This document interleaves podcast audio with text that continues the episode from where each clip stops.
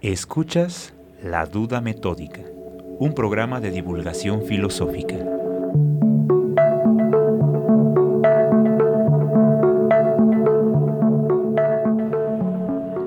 Se dice que la filosofía es la madre de todas las ciencias. Esto nos hace pensar que el origen de la actividad filosófica fue anterior a cualquier otra disciplina que busca el conocimiento. Esto es falso. El origen de la actividad filosófica fue posible gracias a lo que hoy en día llamamos ciencias. Mas no le resta valor a la filosofía, pero esto se verá en otros episodios. Por otro lado, se dice que para dedicarse a la filosofía debes ser rico o ser un indigente. Tal vez esto sí sea cierto. Pensemos en el primer filósofo del pensamiento occidental, Tales de Mileto. Este fue un matemático y astrónomo griego fue criado bajo la religión de su pueblo. Tales poseía un conocimiento impresionante, y es esto, quizá, lo que le llevó a filosofar. Lo explico. El conocimiento es como un virus. Al principio solo infecta unas cuantas de tus células, pero si no lo sacas de tu sistema, poco a poco irá contagiando al resto. El conocimiento que Tales de Mileto poseía le permitió darse cuenta que había más por explorar.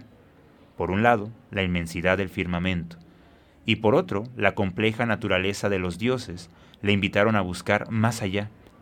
Solo que no serían las matemáticas, la astronomía o su religión las que ayudarían a hacerlo.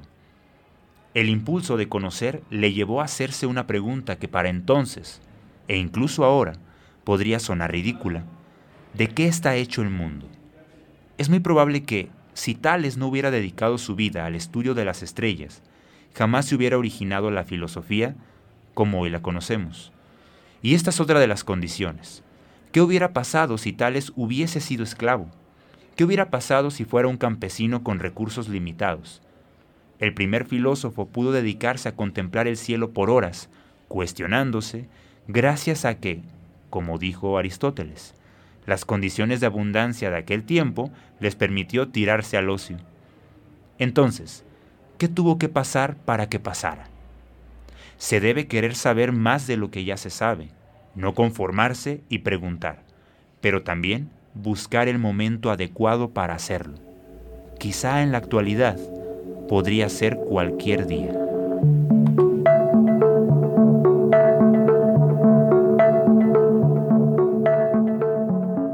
Escuchaste La Duda Metódica. Hasta la próxima.